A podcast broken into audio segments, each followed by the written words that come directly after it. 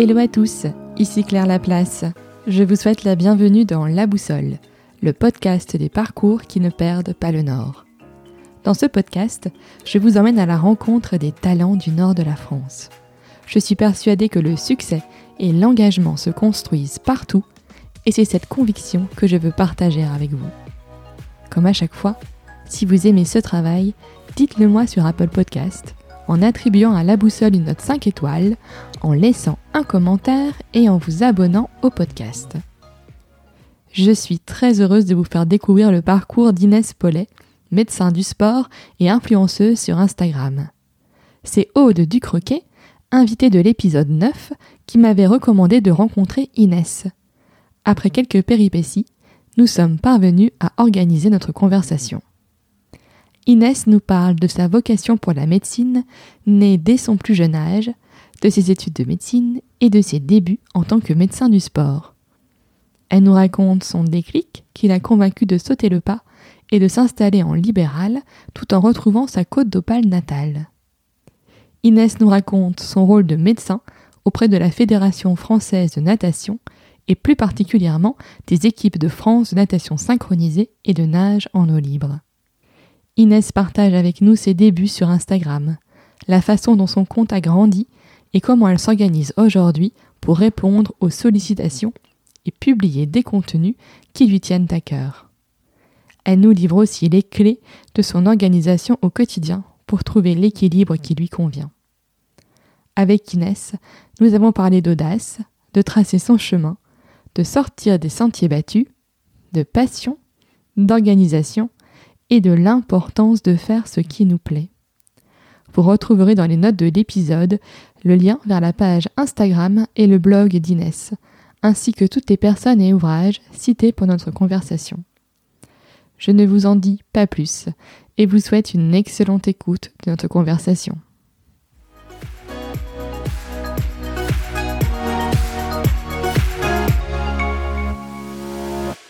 Bonjour Inès. Bonjour Claire.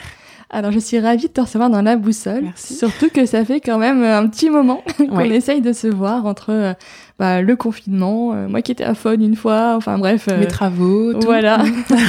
Donc, nous réussissons à nous voir et je suis très heureuse de te recevoir euh, dans la boussole pour parler ensemble de, de ton parcours. Alors Inès, pour ceux qui ne te connaissent pas, tu es médecin du sport, Oui. tu es euh, médecin pour la Fédération française de natation, Oui. et tu as aussi un très chouette compte Instagram. Et moi, c'est comme ça que je t'ai connue Oui. euh, grâce à Haute du Croquet que j'ai que j'ai reçu euh, aussi euh, dans, dans le podcast. Mhm. Donc si tu es d'accord, je te propose de revenir ensemble euh, sur ton parcours Oui. Et euh, bah, commençons peut-être par euh, par tes études. Donc tu as fait médecine. Ouais. Euh, C'était euh, une, une vocation? Ouais, on peut dire, euh, moi pour moi c'était une vraie vocation. Aussi loin que je me souvienne et que mes parents euh, me décrivent euh, mes souvenirs, j'ai toujours voulu faire ça. J'ai été passionnée euh, par ma pédiatre, donc ça peut arriver. Je, je l'adorais, j'avais jamais eu peur d'aller chez le docteur. Voilà, et je pense que ça me ça me vient de là. J'ai toujours dit que je voulais faire ça et euh, j'ai dévié un petit peu. Tu vois, à un moment j'ai voulu être archéologue comme ma marraine, j'ai voulu être avocate quand j'étais au lycée, mais finalement toujours j'ai voulu être euh, médecin. Donc euh, j'ai fait un bac S du Ouais. coup. Un petit peu à contre-cœur parce que je suis un peu plus littéraire dans l'âme, mais il fallait que je fasse un bac S pour être en médecine. Euh, tu vois, contrairement aux idées reçues, je pense qu'on n'a pas forcément besoin d'être bonne en maths pour être un bon médecin, parce que moi, c'était vraiment euh, une galère. J'ai eu mon bac euh, en n'ayant pas la moyenne en maths. J'ai eu mon bac avec une très bonne mention, mais sans la moyenne en maths. C'était très compliqué pour moi la physique-chimie, mais bon, il y avait la SVT et euh, voilà, j'ai passé mon bac S. Ça a été, mais c'était pas la passion, tu vois, de, de la filière scientifique. Ensuite, je suis partie en médecine euh, à Amiens. D'accord. Euh, donc j'ai fait ma première année euh, là-bas et j'étais euh, le stéréotype de la de l'étudiante de P1 euh, qui va dédier son année à sa première année quoi. Vraiment j'ai fait que ça. T'as bossé à fond. Ouais, je bossais à fond fond fond. J'avais jamais fait ça avant, j'ai jamais refait ça après. C'était vraiment l'année l'année la plus compliquée euh, au niveau des études que j'ai pu que j'ai pu vivre. Mais en fait, je m'étais dit la première année de médecine, je la ferai qu'une fois. Moi, je je saurais pas supporter ça deux fois. Donc autant que j'arrive au bout en me disant j'ai tout donné Et vraiment, si je l'ai pas, c'est pas de ma faute, quoi. C'est que c'est pas ma, ma destinée. Mm. Parce que je pourrais pas le faire deux fois à moitié, il faut que je le fasse une fois à fond. Donc j'ai fait un espèce de, une espèce de préparation mentale euh, l'été d'avant. Je me souviens m'être dit euh, tout l'été, euh, voilà c'est bon, allez en septembre ça commence, en septembre ça commence. euh, après c'est c'est parti. euh, voilà, bon j'ai arrêté de faire du sport cette année-là. J'ai pas trop vu mes amis. Euh, C'était vraiment une année euh, boulot, boulot, boulot. Mais ça a payé. Puisque tu as été passée en Parce deuxième que je suis année. passée en Ouais. première, euh, j'ai eu ma P1 du premier coup en étant très bien classée et je suis arrivée en deuxième année euh, pour commencer une vie étudiante plus normale. quoi. Là, j'ai rencontré des amis et en fait, euh, j'ai pas vécu mes études de médecine comme euh, un gros fardeau. C'est un peu l'idée dans la population générale, c'est que les études de médecine sont très difficiles, un peu à part euh, des autres étudiants. Enfin, c'est un peu comme ça que je le percevais. Ouais. Et moi, j'ai eu l'impression d'avoir des études agréables. J'aimais ce que je faisais. Bon, on parlait plus de maths et de physique-chimie après, tu vois, c'était vraiment plus centré. C'était euh, derrière toi. Hop. voilà, c'était derrière moi. Ce qui m'intéressait, c'était euh, ce qu'on étudiait. Donc, je te dis pas que c'était facile tous les jours d'aller en garde et de pas être payé, de finir à minuit, de devoir être en cours le lendemain euh, très tôt, euh, de voilà, de côtoyer des choses douloureuses quand t'es jeune, euh, de côtoyer euh, la mort, la douleur à 22 ans, c'est pas évident. Mais j'aimais ce que je faisais, j'avais des super amis et euh, j'ai un bon souvenir de mes six ans euh, d'études euh, à Amiens. Après, je suis arrivée à Lille pour mon internat. Et, et j'ai commencé un internat de médecine générale. En fait, la vocation de la médecine, j'ai toujours eu. La vocation de la médecine du sport, pas franchement. Au début, je voulais être pédiatre, comme ma pédiatre. Puis mon premier stage de médecine, je l'ai fait en pédiatrie. Je me suis dit, c'est pas possible, quoi. Je je peux pas Ça faire va ça. pas, ouais. ça. ça va pas, ça va pas le faire. Bah, je trouve que c'est difficile euh, Ah pour avoir eu mon petit garçon qui a été hospitalisé à un moment.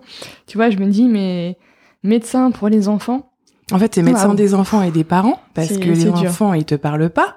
Donc il y a que les parents pour décrire euh, ce que les enfants ont, enfin jusqu'à un certain âge bien sûr, mais du coup en pédiatrie, pour moi, tu traites autant les enfants que les parents. Enfin c'est c'est- c'était trop douloureux pour moi à l'époque, euh, donc j'ai j'ai écarté ça.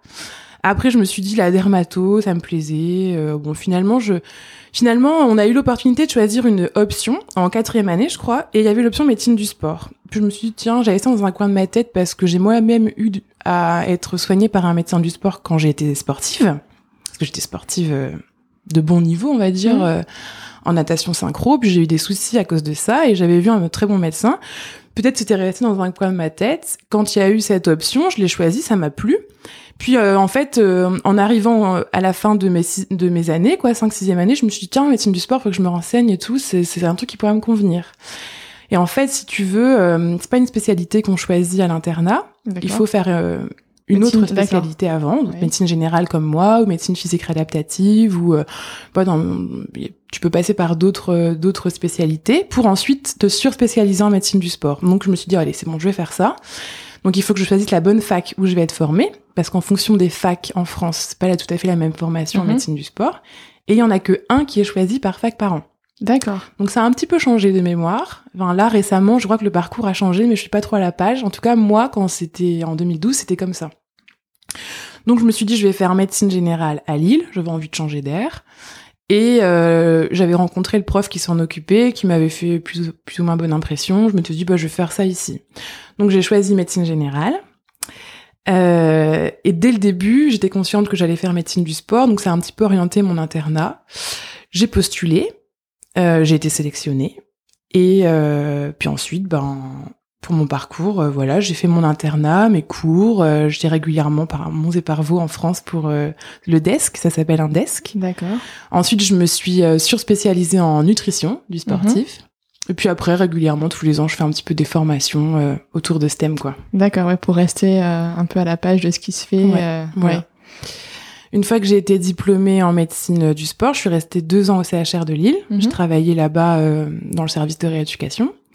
Mais l'hôpital, c'est pas un milieu que je, dans lequel je me sens à l'aise. C'est pas, je savais depuis le début que j'étais pas faite pour l'hospitalier. Donc dès que j'ai, dès que j'ai fini ces deux ans-là, je suis partie en cabinet libéral à Marc-en-Barœul, Mhm. à la clinique du sport au Croisé-la-Roche. D'accord. Euh, je suis restée là un an et demi jusqu'à ce que j'accouche de ma fille, Isor, qui a changé un petit peu les choses dans ma façon de voir mon travail. Et euh, j'ai décidé d'ouvrir mon cabinet euh, à moi, à Boulogne-sur-Mer, du coup. Et là, j'y suis depuis un peu plus d'un an maintenant. Ok. Voilà. Gros changement de vie quand Oui, même. gros changement de vie et très épanouissant. Mhm. dans mon métier, donc euh, un médecin du sport, c'est pas toujours très clair pour euh, tout le monde. Les gens croient que je vois que des professionnels, euh, des sportifs de haut niveau. Donc en partie, parce que je suis aussi médecin fédéral, comme tu l'as dit, à la Fédé de natation. Donc je, je travaille auprès des, des équipes de France, deux d'entre elles. Et puis je suis partie des groupes de travail avec les médecins de la Fédé. Mais dans mon cabinet, je reçois tout le monde en fait. Si toi t'es sportif du dimanche, que t'aimes bien aller courir et qu'un jour t'as mal au genou et que t'es plus capable d'aller courir, bah tu peux venir me voir. Mm. Je reçois les enfants qui ont des certificats à faire pour euh, leur licence de foot euh, pour être surclassés. Je reçois euh, des gens qui ont besoin de conseils nutritionnels avant de se lancer dans un marathon. Enfin, c'est vraiment très varié. J'ai l'habitude de dire c'est tous les sportifs de tous les niveaux, de toutes les disciplines et de tous les âges en fait. C'est même un patient qui a un métier physique, un pompier, un maçon ils utilisent leur corps comme des sportifs. Donc je les vois aussi pour des problèmes euh, liés euh, à leur métier en fait. Mmh, Donc euh, c'est une partie de des cordes à mon arc. voilà, depuis peu en tant que médecin, je rédige aussi des, des articles. Donc, euh, j'ai retrouvé euh, le goût de la littérature, mmh. tu vois, et de, de ce qui me manquait un petit peu. Je rédige des articles, je donne des conseils santé et sport et bien-être et forme sur un grand site internet euh, connu, grand public en fait. Donc, je vulgarise un petit peu la médecine pour donner des conseils forme et santé. Ok. Je crois que j'ai rien oublié. et comment on fait pour devenir euh, médecin dans une, fédération sportive? Euh, Comment ça s'est passé? En fait, euh, j'ai fait ma thèse de, de, de, médecine générale sur les troubles du comportement alimentaire liés à la pratique des natations synchronisées. D'accord. Qui a tendance à créer des troubles type anorexie. Mhm. Et je me suis adressée à des, à des clubs de la région, du club de bon niveau mais pas professionnel. Enfin, de toute façon, il n'y a pas de professionnel de la natation synchro en France, mais en tout cas, j'étais pas au niveau de l'équipe de France pour faire cette thèse. Donc, j'ai fait le, coup, le, le, tour des, des clubs euh, des Hauts-de-France. Et euh, j'ai rencontré à Dunkerque une médecin qui est présidente de, du club et qui en même temps est médecin, qui travaillait aussi à la Fédé. Donc euh, je l'ai rencontré via le biais de ma thèse pour lui demander de m'ouvrir les portes de son club pour euh, questionner les nageuses. On a gardé un bon contexte, on s'est bien entendu. Et puis un jour, elle a eu besoin d'un médecin pour encadrer euh, une euh, compétition junior en Espagne. Donc elle m'a appelé en me disant euh, en urgence, on a besoin de quelqu'un. Je me souviens de toi, est-ce que t'es dispo? Bon oui, pourquoi pas, je vais le faire. Ça s'est bien passé. Puis du coup, petit à petit, je refais d'autres compétitions. Et puis là maintenant, je suis vraiment intégrée à la fédération. D'accord. Ok. Donc c'est des tu suis, tu les accompagnes quand tu as des compétitions. Ouais, les stages, les compétitions essentiellement. Parce que les filles, elles sont à l'INSEP, donc elles ont leur médecin à l'INSEP. Ouais. Et euh, moi, je les rejoins quand il y a des déplacements. Puis après, en eau libre, j'accompagne aussi la, nage en eau libre, tu sais, dans, dans la mer ou dans les rivières, euh, voilà. Il euh, y a y a c'est plutôt des, des nageurs dans les clubs qui se retrouvent pour les compètes et là c'est mhm. pareil je les accompagne lors de leur compétition ok super et donc à côté donc c'est ton activité, on va dire, principale. Ouais, mon voilà, métier. Ton, vrai métier. Il n'y a pas de faux métier. Mais euh, enfin, on va dire que voilà, ce, à quoi tu t'es dédié, en tout cas, bah, tes études euh, et ton temps pour te former, euh, donc c'est être médecin. C'est quand même déjà un sacré, un sacré truc. Pour avoir plusieurs amis médecins, voilà, c'est pas rien. et donc, à côté de ça, euh, donc tu as lancé euh, ton compte Instagram, donc on en parlait un petit peu avant de, de lancer l'interview, euh, bah, un peu comme tout le monde euh, au, lancement d'Instagram, et, et, bah, et puis petit à petit ton compte a, a grandi. Oui, c'est ça. Est-ce que tu peux nous parler un peu de, de, de, tes débuts sur Instagram? Oui, alors euh, en effet, à côté, aujourd'hui, ça prend une place assez euh, assez franche dans mon emploi du temps. Mais au début, j'ai créé mon compte, euh, je sais pas, en 2012, en 2013, comme tout le monde, pour avoir les filtres. Je sais pas si tu te souviens, il y avait des filtres pour corriger les photos avant de les poster sur Facebook. En gros, c'était vraiment ça. Et puis, je, je, voilà, il, vivotait juste pour ma famille, voilà, ce compte Instagram. Et en 2014, on est parti à Bali avec mon mari. Mmh. Et là-bas, j'ai euh, commencé à poster des photos en mettant des hashtags. Hashtag euh, restaurant Bali, hashtag euh, le, la localisation, la ville du mmh. coin, voilà. Et je me suis rendu compte en très peu de temps de la puissance de ces hashtags et d'autres voyageurs qui me disaient ah génial merci je cherchais un resto typiquement ce truc là cet endroit là je l'ai testé grâce à ta photo et tout génial. Donc là-bas ça m'a fait un petit tilt en me disant c'est c'est puissant ce, ce, ce réseau social moi, j'ai toujours été la copine un peu bon plan dans ma bande de copines. Mhm. Je suis celle qui aime bien fouiner pendant des heures pour trouver euh, le bon euh, resto, euh, le- la bonne fringue, le bon euh, le bon plan, la nouveauté et la partager aux autres. Tout le monde n'aime pas forcément euh, chercher ce, genre de conseils, Oui. tu vois. Moi, je sais que mes copines, elles ont tendance à m'appeler pour me dire est-ce que tu connais pas tel ou tel truc parce que je suis du genre à être à la page et j'aime bien en fait Mhm. fouiner. Donc je me suis dit tiens bah tant qu'à partager, autant le faire sur euh, Instagram. Ça a l'air vraiment, euh, ça a l'air vraiment fou. Donc je suis rentrée de Bali. Et puis, euh, bon, comme si tu suis mon compte, sais que j'aime bien la mode et la déco. Donc en rentrant de Bali, je commençais à poster un petit peu mes looks, euh, ma déco, euh, qui était ce qu'elle était euh, en 2012. Et, euh, et en fait, euh, je me suis dit, ouais, vraiment, c'est c'est fou, c'est incroyable. euh, ce partage-là euh, sur Instagram, c'est c'est- ça a fait boule de neige en très peu de temps. Et mon compte a gonflé, a gonflé tout seul, un peu malgré moi. J'ai pas travaillé pour euh, Mm. que ça gonfle. Partager des choses intéressantes en mettant peut-être les bons hashtags au bon moment, j'en sais rien. J'ai pas de recette miracle. Et puis il a gonflé, gonflé, gonflé jusqu'à jusqu'à aujourd'hui. Donc depuis quelques mois, années, euh, en effet, euh, je travaille pour ce compte Instagram. Je fais en sorte qu'il vive et qu'il et qui qui se pérennise, tu vois. Oui. Mais au départ, c'était euh, du un hasard, quoi. Mm, mm. Oui, c'était plus un, un loisir entre Mm. guillemets, euh, voilà. Ouais.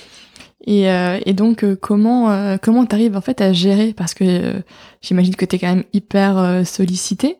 Euh, comment Sur Instagram, Ouais, sur Instagram. comment j'arrive à gérer les demandes Ouais, ou les choses ouais. comme ça? Ben aujourd'hui, euh, Instagram c'est mon deuxième boulot, c'est mon deuxième vrai boulot comme tu dis. Mais en fait, euh, j'ai monté une société du coup carrément parce que en fait, euh, comme mon compte gonflait, j'avais de plus en plus de demandes de partenariat. Tu sais, euh, en tant qu'influenceur, on crée du contenu pour Mm. des marques et, et, euh, j'avais des demandes de partenariat rémunérés que je pouvais pas accepter puisque j'avais pas de statut. Donc évidemment, je me suis dit c'est quand même un, un manque à gagner. Et puis euh, bon bah j'ai la passion du sport et j'en vis via mon métier de médecin du sport. J'ai la passion des réseaux et je suis quelqu'un de très créatif de manière générale. Bon, c'est dommage de pas essayer euh, d'en vivre en fait. Donc Mm. euh, j'ai créé ma société. Je suis pas auto-entrepreneur parce qu'en tant que médecin, je suis déjà considérée comme auto-entrepreneur, donc on peut pas avoir ce double statut. Ouais. Du coup, j'ai pris conseil auprès euh, d'une avocate que j'ai d'ailleurs rencontrée sur Instagram, qui a un compte Instagram.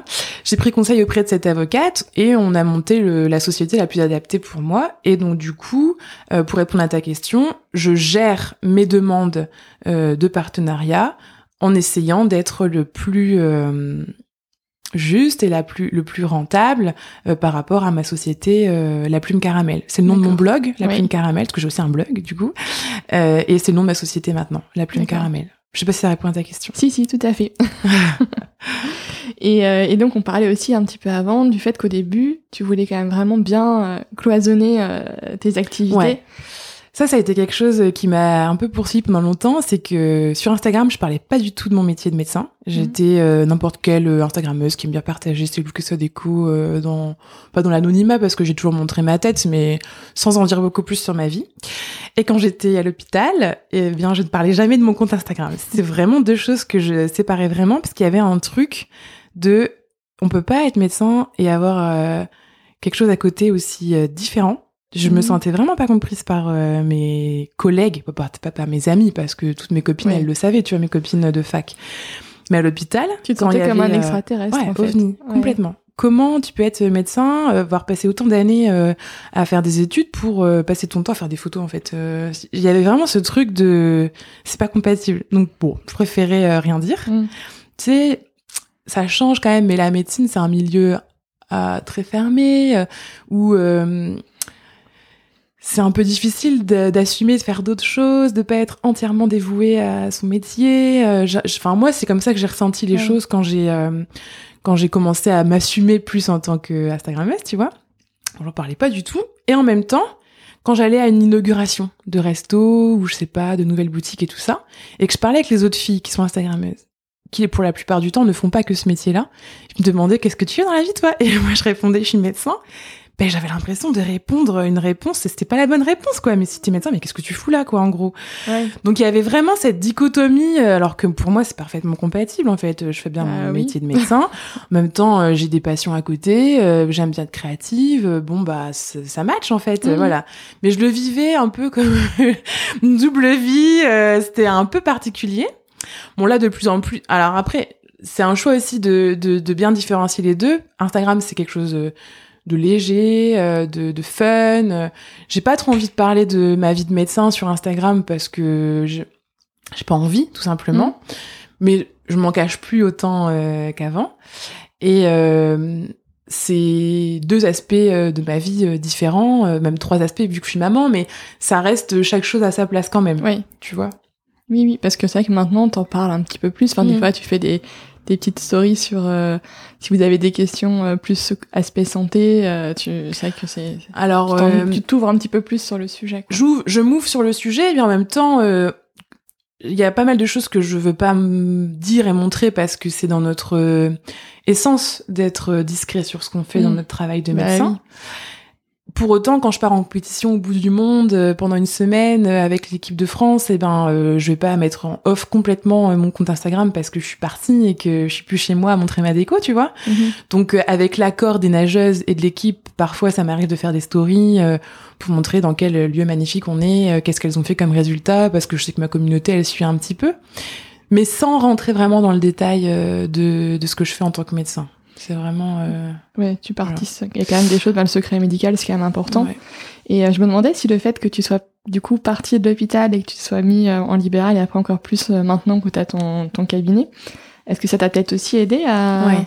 À te libérer un peu de, on va dire, des, des, des attentes euh, Quand t'es médecin, tu dois être 100% dédié euh, à la médecine. Ouais, alors en plus à l'hôpital j'étais salariée, donc forcément j'avais des horaires euh, plus stricts à respecter. Je pouvais pas me libérer autant que je voulais Oui. tel jour, comme là ce matin, venir enregistrer un podcast, tu vois. Donc le fait d'être libéral, un peu plus euh, euh, gestionnaire de mon emploi du temps et de ce que j'ai envie de faire quand j'ai envie de le faire, oui, ça m'a certainement aidé à développer euh, davantage mon compte Instagram.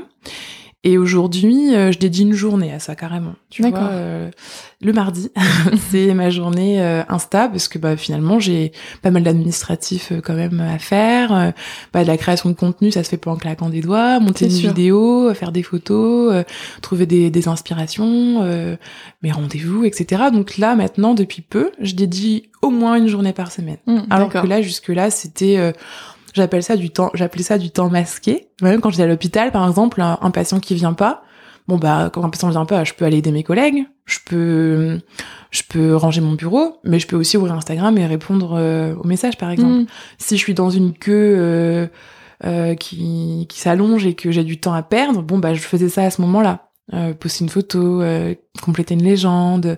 J'avais pas l'impression que ça me prenait du temps. Pendant longtemps, on m'a dit, mais mon Dieu, t'as un compte à 10 000, 15 000, ça doit te prendre un temps fou. Moi, j'avais pas l'impression que ça me prenait du temps parce que je le faisais euh, sur du temps masqué. Je sais Ouais, pas si un peu dans les existe, interstices de, ton, de ta journée, quoi, finalement. Mon mari Ouais. qui me dit euh, bah je suis coincée au bureau, je vais rentrer plus tard. Bon bah je laisse le truc mijoter et puis euh, le repas mijoter et puis je, je pianote euh, sur mon téléphone. Voilà, c'était un Mhm. peu ça. Je rédige un article quand j'ai le temps, euh, quand il est parti courir ou quand voilà. Là maintenant que j'ai dé- décidé de de m'y consacrer plus parce que ça me plaît énormément. Bon, je faut que je m'organise plus quoi. Ouais, c'est sûr. Surtout avec qui sort. bah oui, j'allais dire. Avec une petite puce à la maison, euh, ça. Ouais. Et je veux pas être trop sur mon portable quand elle est là. Ouais, oui, c'est sûr. Parce que ça, je vais le dire euh, vulgairement, mais ça la rend folle. Mm. les écrans quand même euh, je vois bien l'effet que ça a sur elle hein, donc on essaye de mettre nos portables de côté entre 18 et 20 euh, ils sont loin de sa portée de sorte qu'elle puisse pas le toucher et moi je enfin je pianote pas du tout sur les réseaux à ce moment-là donc je fais ça sur mes temps euh, bah 9 18 quoi tu vois quand Mhm. t'es allé chez la nounou parce que le week-end c'est pareil j'essaye de pas trop trop euh, être sur les réseaux en sa présence donc Ouais. euh, c'est vraiment ça demande de, de l'organisation du coup Mm. Ouais, bah c'est vrai que moi, nous on fait aussi attention à ça à la, à la maison. Mm. nos- on a deux et c'est vrai que Henri euh, va avoir 4 ans, tu vois, et euh, bah, il a encore euh, jamais regardé un dessin animé, Ouais. rien. Et faut tenir ouais, il faut tenir. En confinement, c'était sympa, ah bah ouais, mais euh, mais c'est vrai que du coup, en tant que parent, euh, t'as quand même euh, un peu une mission aussi de, de dire. euh, Ouais, puis on voit bien, il, moi, elle, elle disjoncte un peu, quoi, quand elle est sur le téléphone, quand même. hein. Euh, elle aime bien regarder des vidéos et des photos de ses cousins, forcément. euh, Mm. encore en plus, cette année, euh, elle nous parle beaucoup de ses, ses cousins. On se fait des, des FaceTime, Oui. WhatsApp et tout ça. Et elle aime bien regarder les vidéos de ses cousins. Des fois, elle me demande, je veux regarder Basilou, je veux regarder Emilou. Bon, bah, je la laisse euh, 3-4 minutes regarder une vidéo de son cousin. Mais après, euh, c'est... Elle disjoncte, toi. On voit bien que... Donc là, du coup, je me dis, je veux pas qu'elle voit que je passe autant de temps, moi, sur mon portable, alors que je lui refuse. C'est pas très cohérent. Donc, Ouais. je le fais quand elle est... euh, ou à la sieste ou pas chez moi quoi. Oui, ouais, non, c'est sûr. Et, euh, et c'est vrai que moi, tu vois, j'avais aussi écouté euh, l'épisode de Bliss où tu parlais de ta, ta reprise Ouais. du travail. Euh, et euh, et c'est vrai que je trouve que c'est toujours un moment euh, qui est pas évident. Alors euh, moi, je, je vais mettre mon cas un petit peu à part parce que je bosse dans un secteur où on a un très long congé maternité et où du coup on reprend le boulot euh, quand nos enfants ont allé euh, six mois, donc c'est ça n'a rien à C'est voir. royal, ouais. Euh, mais euh, mais est-ce que pour toi, du coup, ça, le fait de, de reprendre le travail après l'arrivée d'Isor, ça a aussi impacté ton choix de dire bon, on veut une vie un peu différente? Clairement. Ah oui, oui, très clairement. Moi, je suis originaire de la Côte d'Opale, mon mari aussi. On s'est rencontrés à Lille. Et euh, quand on s'est rencontrés, c'était très très clair dans sa tête qu'on viendrait vivre sur la Côte d'Opale. Bon, pour moi, c'était pas aussi franc. Moi, je me voyais bien vivre dans une autre région, à l'étranger, j'en sais rien. C'était pas aussi franc, mais quand je l'ai rencontré et qu'on a décidé de faire notre vie ensemble, j'ai bien compris que c'était pas négociable, Mm. tu vois. Donc, je m'étais dit, bah, c'est une idée de quarantenaire, tu vois. On fera notre vie, euh, notre début de carrière à Lille, on est bien. Et puis, euh, quand nos enfants auront un peu grandi, on partira sur la côte. Et j'étais vraiment persuadée que ça se passerait comme ça. On avait acheté une maison euh, en métropole lilloise, qu'on avait rénovée et tout ça. Et puis, euh, il y a eu ma grossesse, il y a eu euh, mon accouchement, il y a eu mon congé mat et la reprise du boulot dans un cabinet à Marc-en-Barœul où j'étais pas aussi épanouie que dans le cabinet où je suis aujourd'hui, tu vois. Mhm. De me dire, ben en fait, euh, bon, c'est peut-être le moment de réfléchir, de, de, de quitter ce cabinet et puis tant qu'à en ouvrir un, autant le mettre directement dans l'endroit où on espère vivre plus tard parce que tu déménages pas un cabinet médical euh, comme ça euh, facilement. Donc on a commencé à réfléchir euh, à la côte et on a rencontré un couple à un mariage euh, de médecins euh, qui sont installés sur la côte. Puis je me souviens, ça m'a fait un espèce de déclic. euh, J'étais enceinte en fin de grossesse et on est sorti de ce mariage en se disant, euh, en fait, ils ont trop raison, il faut qu'on y aille, quoi. Donc, euh, donc euh, finalement, pendant mon congé mat, ça a tr- trottiné. J'étais tellement dégoûtée de reprendre le boulot aussitôt qu'il y a eu un- une cassure supplémentaire Mhm. avec le cabinet où j'étais. Donc j'ai fait les démarches pour euh, trouver un endroit où m'installer. Je suis avec des kinés, infirmières, ostéos, euh, sophrologues, euh, donc un cabinet hyper jeune. On est tous jeunes, tous motivés, tous sympas, souriants, pas blasés, tu vois, euh, du métier. Et en fait, bah on a on a déménagé et ça s'est fait très simplement, Mm. ça s'est fait très facilement. Mon mari continue à travailler en métropole lilloise. Lui, ça, je veux dire, ça change pas grand chose parce qu'il a peut-être peut-être de la route, mais c'est de la route où ça roule. Alors qu'avant, il avait euh, pas beaucoup de route, mais était dans les bouchons. Ouais, Donc il a pas rajouté énormément de temps. Et puis avec euh, tout ce qui s'est passé, confinement et compagnie, euh, le télétravail encore plus dans les mœurs. Donc il en faisait déjà, je pense qu'il en fera davantage. Et euh, on regrette à aucun moment euh, d'avoir changé euh, de, de lieu de vie. On n'a pas fait euh, non plus un pet géant. On a juste, euh, on s'est éloigné de 100 km. Hein, c'est pas non plus. Ouais, non, ça va. mais ouais. Ouais, mais c'est quand même radical. Enfin, je veux dire. Oui, bah oui. oui. Même pour un, un enfant, c'est pas, c'est quand même pas le même environnement. Non. Non, non, rien à voir. ouais. rien à voir. Et pour m'épanouir en tant que médecin, en tant que influenceuse, en tant que maman, bah, je suis mille fois mieux sur la côte d'Opale qu'à Lille. Mm. C'est, c'est là où on devait être, Ouais, tu ressens comme ça. Mm. euh, très clairement. je prends plaisir à revenir de temps en temps à Lille. J'espère euh, encore plus maintenant qu'on a été confinés. Mais euh, on sort de, je sors du boulot, je vais chercher Isor, on va à la plage, quoi. Notre euh, after work, euh, d'aller courir euh, sur le sable. Et elle est trop contente. Donc moi aussi, je suis trop contente. Donc je suis encore plus inspirée pour Instagram. Donc je suis encore plus motivée d'aller bosser euh, au cabinet. Enfin, c'est un, cercle, vertueux. ouais. Ouais, complètement. Et tu vois, je me demandais aussi, on dit souvent que les, les médecins, ils ont une clientèle, Patientèle. patientèle. Ouais. Et alors comment, enfin comment ça se crée? Parce que j'imagine que tu avais peut-être ta patientèle euh, sur euh, sur Marc, Oui. et là tu dois tout recréer. Comment Oui. ça marche? Alors en fait, à Marc, j'étais dans une clinique, Oui. donc euh, je bénéficiais du rayonnement de la clinique. Les gens allaient plutôt consulter à tel endroit et voyaient et me voyaient comme médecin disponible. Ils venaient pas forcément me voir moi en tant que que moi Inès euh, Paulet. Par contre, euh, mon cabinet à Boulogne, je l'ai créé. J'ai pas repris de patientèle, il y avait pas, il y avait pas quelqu'un avant moi. euh, voilà, je l'ai créé euh, entièrement. Donc, il faut se faire connaître. Et la médecine du sport, c'est un peu vague, euh, même pour certains confrères. Donc, euh, bah, ça prend du temps, et effectivement. Mais je me suis installée là-bas aussi parce qu'il y avait un besoin. Un médecin du sport qui fait que ça à temps plein, à part à l'hôpital, il y en avait pas. Il y a des médecins généralistes qui ont une petite spécialité et des connaissances, et puis qui qui sont aptes à donner des conseils, mais qui font que ça, euh, non. Et pour beaucoup de documents administratifs, il faut la qualification de médecine du sport, par exemple, pour signer un certificat Oui. au niveau, pour un surclassement, pour des choses comme ça. Donc il y avait quand même des, des besoins. Je suis installée avec des kinés qui sont déjà du coin et qui sont spécialisés dans le sport. Donc ça, ça m'a fait connaître un petit peu. Oui. J'ai rédigé des courriers euh, à destination de tous les médecins, euh, kinés, euh, ostéo, euh, podologues de, de la région en disant que, enfin de la région, de, De- de- du, du boulonnais, coin, tu ouais. vois, en disant que je m'installais. J'ai eu un petit article aussi dans la presse locale quand je suis arrivée. Et puis euh, là, le bouche-oreille commence à faire euh, son effet. Donc euh, je remplis pas encore euh, un agenda euh, complet euh, du lundi au vendredi avec tous mes créneaux, mais euh, c'est très satisfaisant pour euh, une première année. D'accord. C'est long. Mon, Ouais. comptable, mon comptable me dit d'être patiente, que, que c'est long, une installation libérale, euh, il faut au moins deux ans pour faire un recul, mais moi je moi je suis satisfaite, ça me, ça me va. Ouais, et puis finalement, t'es pas, enfin, comme t'es dans une, une équipe, bah, c'est pas comme si t'étais toute seule euh, Ouais. dans ton cabinet. euh, voilà, c'est, ça permet d'avoir des échanges. on peut manger ensemble. euh, eux, ils m'envoient du monde, moi je leur envoie du monde. euh, ils, ils ont un réseau aussi parce qu'ils sont sur la côte depuis plus longtemps que moi, donc euh, je rencontre du monde grâce à eux. euh. donc voilà, ça commence à, ça commence à, à gonfler notre Ouais. cabinet. Ouais. Ça, c'est chouette. J'ai pas envie d'être débordée, donc pour l'instant ça me va. Ça te va. pour avoir toutes tes différentes casquettes, euh, Ouais. il faut pas, des fois, il faut pas Puis avoir travailler, trop, euh, travailler lentement, c'est important pour moi. Je suis un médecin qui est à l'heure. Donc la plupart des patients sont étonnés, mais je Mhm. les prends à l'heure. et du coup, je réserve des créneaux suffisamment longs pour euh, ne pas avoir à déborder et être tout le temps en retard. Ouais. J'aime bien travailler posément, j'aime bien travailler euh, médecin du sport. euh, soit on a affaire à des euh, profils de, de sportifs vraiment engagés, donc euh, il faut de la psychologie, Mhm. il faut du temps, il faut voilà. Soit euh, c'est des sportifs amateurs, mais qui ont déjà vu beaucoup de monde avant d'arriver chez moi, donc il faut que je refasse l'histoire de leur euh, dossier et tout ça. Donc j'ai besoin de temps et bah, pour l'instant je l'ai, donc tant mieux. Ça, je pense que ça c'est important pour la patientèle aussi de savoir que leur médecin a du temps. Ouais. Et pour me faire connaître, c'est un atout aussi, tu vois, de se dire, bah, non seulement elle jamais en retard, mais en plus, elle prend son temps.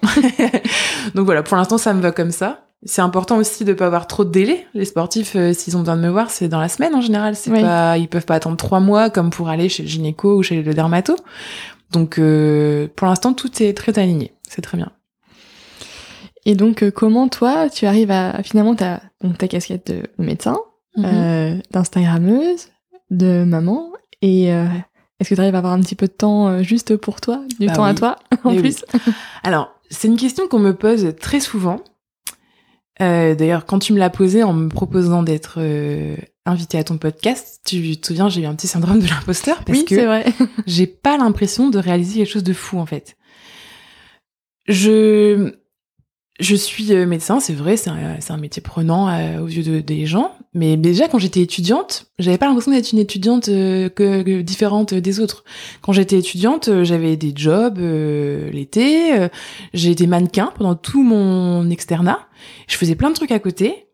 Et j'avais pas l'impression qu'être étudiante en médecine, ça me coinçait pour euh, faire ces choses-là. Mm. Donc ça fait longtemps que je me dis on peut euh, faire plein de choses euh, à la fois. Aujourd'hui, ma semaine, elle est bien remplie. Bon, c'est c'est comme ça que j'aime vivre aussi. Hein. Je suis pas du genre à aimer euh, m'ennuyer entre guillemets. Je suis pas très très comment te dire? J'aime pas être euh, longtemps posée. euh, c'est pas le mot que je cherche, mais euh, Oui, t'aimes bien être active, avoir. euh, Ouais, je suis active, ouais, dynamique. euh, j'ai besoin de temps pour moi, mais j'ai pas besoin d'énormément d'heures de, de repos, en tout cas seule avec moi-même pour me sentir bien. Donc dans ma semaine, le fait d'enchaîner le cabinet, de, de faire ma création de contenu, d'être avec ma fille, c'est un équilibre qui se fait assez euh, normalement en fait, Mm. assez simplement. Alors bah on est une famille, hein, j'ai mon mari aussi, donc euh, on, on se divise euh, l'organisation de la famille euh, assez logiquement aussi. On on n'écrit pas tout sur un planning, mais il y a des tâches qu'il exécute, il y a des tâches que j'exécute. En fonction des semaines, j'en ai plus, il en a plus, et ça s'équilibre assez bien. Donc, comme je te dis, depuis peu, j'ai dédié une journée à mon compte euh, et à mon blog. J'ai une demi-journée dédiée à ma fille. Donc, le jeudi après-midi, en général, je travaille pas et euh, je m'occupe d'elle. Elle va pas chez sa nounou, voilà. Le reste du temps, c'est euh, c'est mon cabinet. Et après, j'ai aussi, bah, je fais du sport. Euh, en général, je fais deux séances de sport euh, Mhm. par semaine. Donc là, j'ai pris euh, une petite babysitter qui vient à la maison, qui garde Isor pendant une heure à la maison pendant que moi, je fais du sport à l'étage. C'est confortable parce que comme Isor, elle est très petite, euh, de enfin que tout le monde soit sur place c'est bien au départ euh, si elle voulait me venir toquer à ma porte en me disant euh, la petite pleure je sais pas bon bah je peux interrompre ma séance de sport et descendre et en même temps bah ça me permet de faire mon sport euh, chez moi assez facilement mais j'ai aussi bah, quand ce sera ouvert je fais de l'aquabike et tout ça donc j'y vais le midi par exemple. Et ben toutes les semaines je vois des copines je fais faire mes ongles. Enfin tu vois je je je je bouquine un petit peu peut-être un petit peu moins mais j'arrive à me poser pendant sa sieste pour faire des trucs. Bon, ce que je te dis là, c'est pas tellement vrai parce qu'on a rénové notre maison cet été, donc tout mon temps libre, il est aussi passé dans la rénovation de la maison, mais ça m'a pas dérangé non plus. Voilà, je le faisais pour la maison, je le faisais pour notre famille, donc peut-être que j'ai fait un petit peu moins de de rendez-vous copines, mais c'était pas grave. Donc en fait, tout cet équilibre, il se fait assez euh, normalement. J'ai pas l'impression de faire quelque chose au dépens d'autre chose. Je pense que j'ai besoin d'être euh, tout le temps beaucoup occupée euh, pour être bien. Mmh. Et je pense que ça se divise assez bien. J'ai pas l'impression que ma fille me reproche elle est petite, hein, mais même dans son regard, dans ses attitudes, j'ai pas l'impression qu'elle me reproche d'être absente. Mon mari non plus. On passe du temps ensemble, on a hâte de retourner au resto, encore une fois, mais on le fait régulièrement. Après, j'ai l'aide de ma de ma maman qui est en retraite, donc euh, qui peut venir facilement me garder ma fille euh, si je suis en déplacement euh, long avec une équipe et que mon mari lui aussi a des contraintes professionnelles. Elle est hyper dispo. J'ai ma belle maman qui est dans le même village que moi et qui est aussi hyper disponible pour nous aider. Peut-être que le fait de pouvoir compter sur les deux grands-mères d'Isor, euh, c'est important pour euh, pour mon organisation. Mais je me néglige pas du tout dans, dans cette euh, mm. organisation. Et vraiment, quand on, on pose vraiment souvent la question, et d'ailleurs sur Instagram, j'ai beaucoup d'étudiantes en médecine qui me disent mais c'est dingue de voir qu'on peut avoir cette vie-là, ça me ça me booste pour continuer mes études qui sont tellement difficiles et tout. Et puis en fait, ça me paraît pas extraordinaire ce que je fais. Donc j'ai un peu du mal à donner des tips et j'ai un peu du mal à donner des clés parce que ça se fait assez euh, simplement. Vraiment, j'ai. C'est naturel en fait. Euh, oui. Là, ça me demande de l'organisation. C'est vraiment pour ça qu'avec l'aide de Aude, dont on a parlé tout à l'heure, euh, je la, je la vois régulièrement, Aude du Croquet, qui est euh, coach mmh. de vie, pour euh, des fois poser des, des barrières et des, des limites et des, des temps dédiés. Toi, elle m'aide à organiser un petit peu plus ma semaine pour euh, pas m'éparpiller, pas me disperser. Mais euh, une fois que c'est recadré, parce que des fois on dévite sa ligne et puis il faut se remettre dedans. Mmh. une fois que c'est une fois que c'est recadré, euh, c'est fluide. Oui. Mais ça se sent en fait au final. Enfin, quand on suit ton, ton compte, euh, voilà, euh, ça s'enchaîne. que toi qui peux me le dire. je te le dis. Je me rends pas compte. je me sens jamais forcée de publier tel jour à telle heure une story ou une publication. Euh, quand j'accepte un partenariat avec une marque, je leur dis bien, ce sera sur telle semaine, mais je n'ai pas forcément de date exacte. La plupart du temps, ça se passe comme ça. Euh, mes rendez-vous au cabinet, je les organise avec la secrétaire en fonction des moments où je suis là, et puis, et puis voilà. Enfin, tu vois, si... Après, ça roule. Ouais, mmh. ça roule. Et comment toi, t'as vécu euh, cette année euh, tellement particulière euh, avec voilà le Covid, les confinements Moi qui suis très active, tu oui, dire voilà. Euh, bah ouais, c'était c'était particulier pour moi comme pour tout le monde. Alors moi, je travaille dans la médecine du sport, donc quand il y a pas de sport, il y a pas de traumato du sport, hein. y a moins de blessés, hein, très clairement. Donc au cabinet, l'activité elle s'est quand même réduite. Bon, c'est aussi l'année où on m'a proposé de rédiger des articles. Donc tu vois, j'ai télétravaillé euh, moi aussi euh, en fait médecin et télétravaillé pour rédiger ces articles. J'ai fait un peu de médecine en vidéo, la téléconsultation. Bon, je peux pas tout faire en vidéoconsultation, mais j'en ai fait du coup pas mal. Pendant le confinement, bah moi j'étais mon cabinet était fermé hein, pendant le premier confinement. Je me suis occupée de ma poulette et puis euh, j'ai bergé ma sœur qui avait dû interrompre son tour du monde euh, à cause de toutes ces histoires. Donc euh, elle était à la maison et puis on s'occupait tous, tous ensemble. Instagram, ça a aussi été une année un peu moins chargée parce que je pense que les budgets des marques ont été un peu réduits pour leur communication avec les influenceuses. Donc j'ai peut-être eu un petit peu moins de projets. Mais du coup, ça m'a permis de peut-être réécrire un petit peu plus sur le blog. Euh, on a acheté aussi notre maison, puis on avait beaucoup de travaux à faire, donc du temps libre, euh, on l'a mis à profit pour nos travaux. Euh, cette année, je l'ai, je l'ai pas trop mal vécu.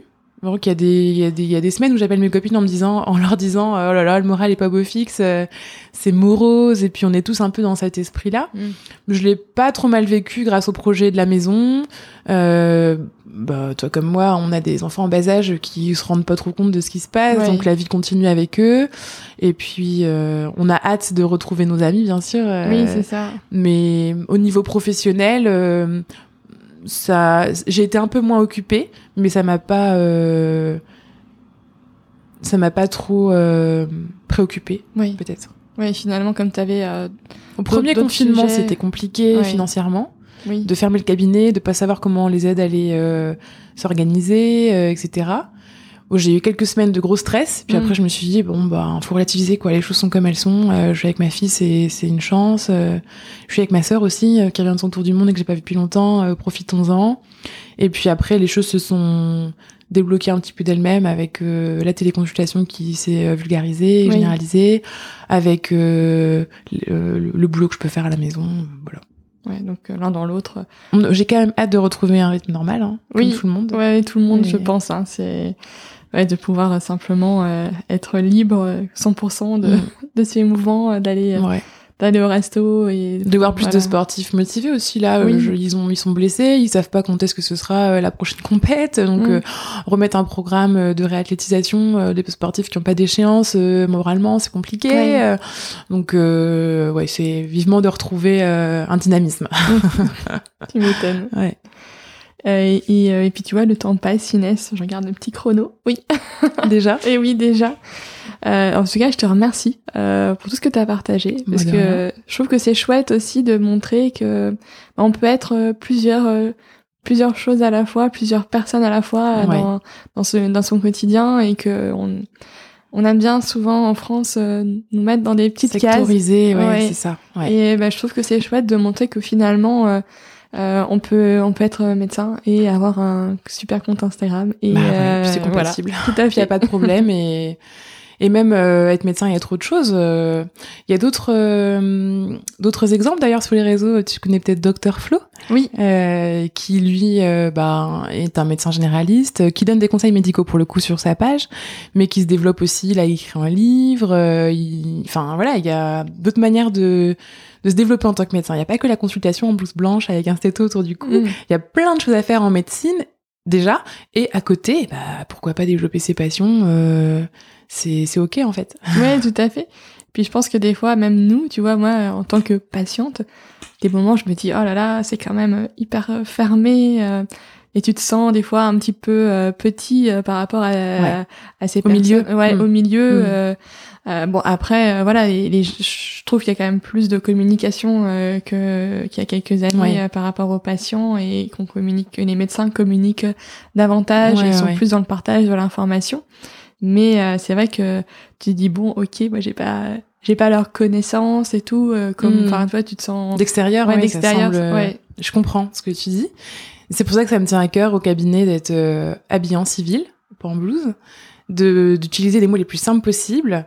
Euh, si je parle à des adolescents, j'essaie de leur parler avec des mots qui me comprennent. Voilà, de mettre un peu d'humour dans la consultation, de rigoler, d'être léger pour euh, avancer ensemble. Bah, J'ai un public particulier. Hein. Les sportifs, ils viennent pas avec des grosses maladies euh, graves, tu vois. Oui. Ils viennent parce qu'ils ont envie de continuer leur sport. Donc je peux me permettre aussi cette légèreté que peut-être d'autres spécialités euh, ont plus de mal à, à mettre en place. Mais c'est vrai que c'est important pour moi d'être proche de mes patients, de me dire en fait je suis comme vous quoi. Je suis votre médecin, mais je suis comme vous. Bah oui, ouais. ouais, de, de remettre vraiment de euh, enfin, de l'humanité Mm. aussi. euh, et ouais, c'est important. Puis après, c'est ce qui fait que tes patients reviennent aussi. Bah, je, je crois, j'espère. Je... je peux pas en juger. Euh, et puis, ben, comme le temps passe, je, je vais te poser les, les, derniers, quelques dernières questions euh, du Oui. podcast. Donc, ce podcast s'appelle La Boussole. La boussole, ça indique euh, le nord. Et, euh, et donc, pour moi, le nord, c'est pas que euh, le nord de la, la géographie, mais ça va, ça va plus loin. C'est une direction ou un message.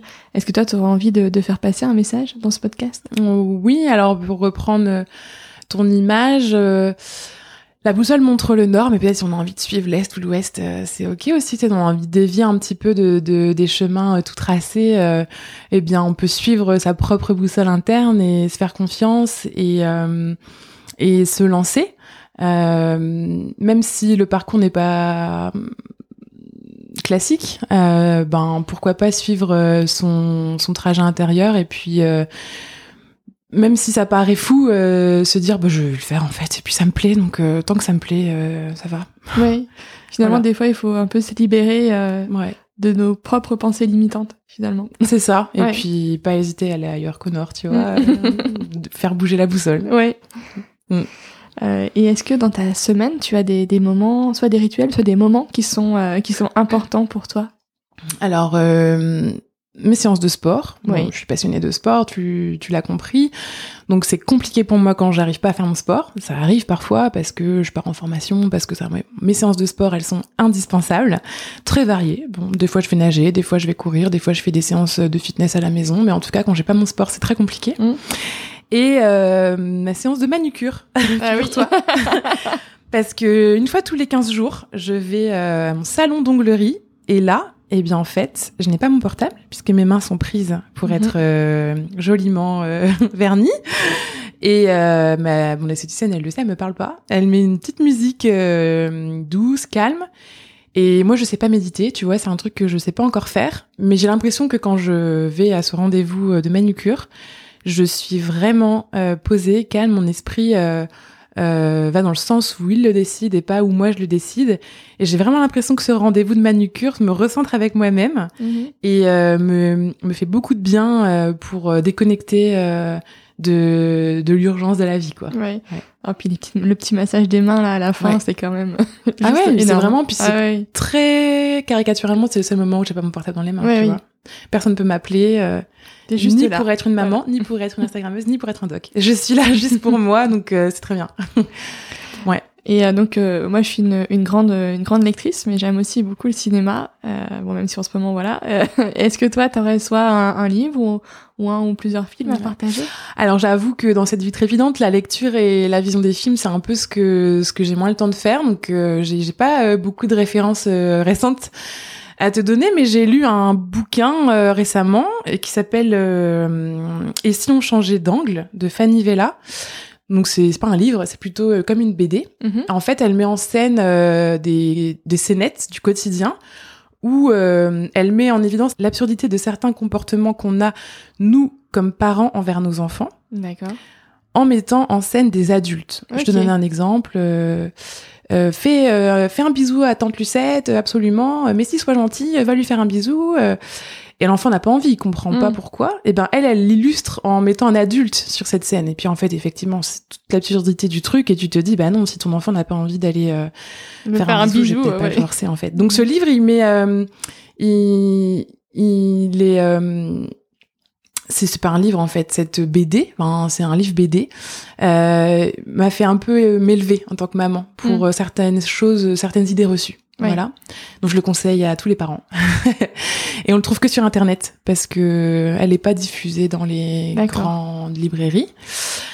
Et euh, un film, le film préféré de mon enfance peut-être, qui s'appelle Les dieux sont tombés sur la tête euh, c'est un film des années 80 qui est euh, poignant, hilarant et qui a une belle morale, qui est pas très connu, je pense, mais que moi et mes sœurs on adore et que je prends plaisir à regarder chaque hiver d'ailleurs. Donc les dieux sont tombés sur la tête. Le premier, pas le deuxième. ça marche. Euh, et enfin, est-ce que tu aurais quelqu'un à me recommander pour le podcast que tu Oui, alors euh, j'avais préparé cette question puisque j'écoute un petit peu ton podcast. Euh, j'ai j'ai trois personnes à te conseiller. C'est ok. ok. la première c'est Sylvana que tu connais peut-être, euh, qui est sur Instagram sous le nom de Japan Banana. Oui qui euh, va, euh, j'espère très bientôt monter un café euh, kids friendly sur l'île. Oui, j'ai participé à leur campagne oui, de moi aussi. Voilà. J'ai tellement hâte que ça ouvre. Donc, je pense que Sylvane a plein de choses à raconter. Cette fille, elle a le feu en elle, quoi. Elle est pétillante, elle est géniale, et son projet de, de café où euh, tout le monde, toutes les familles seraient les bienvenues, où il y a assez de chaises hautes, où il y a assez de tables allongées, où tu peux allaiter partout, réchauffer ton biberon, euh, faire jouer tes enfants. Voilà, c'est un truc qui nous manque quand même, je trouve, à Lille. Mm. Donc euh, j'espère que ton projet verra rapidement le jour et que tu pourras l'interviewer. Après, je pensais à Marion, qui est la créatrice de Horta Store, les vêtements éco-responsables et 100% made in France, hyper hyper stylé, hyper canon. Elle est originaire de Lille et son, le siège de sa boîte est en Belgique maintenant, mais euh, je pense qu'elle a aussi beaucoup de choses à raconter euh, sur, euh, sur sa marque et son parcours. Elle est très très inspirante. Et en dernier, eh bien ma copine Marine, mhm. qui est médecin comme moi. D'accord. Maman, mais elle a trois enfants.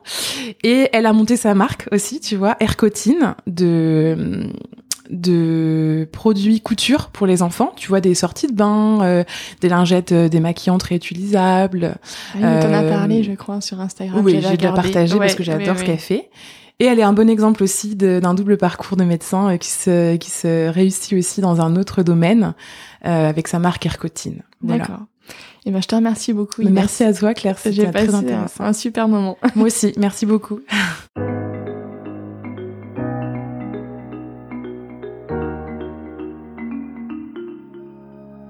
J'espère que cet épisode vous a plu. Vous retrouverez dans les notes de l'épisode les ouvrages et les initiatives évoquées pendant notre conversation. Si vous souhaitez me contacter ou échanger sur le podcast, n'hésitez pas à m'envoyer un mail à la boussole podcast, tout en minuscule, tout attaché, gmail.com. Je vous remercie et vous donne rendez-vous dans 15 jours pour un nouvel épisode de la boussole.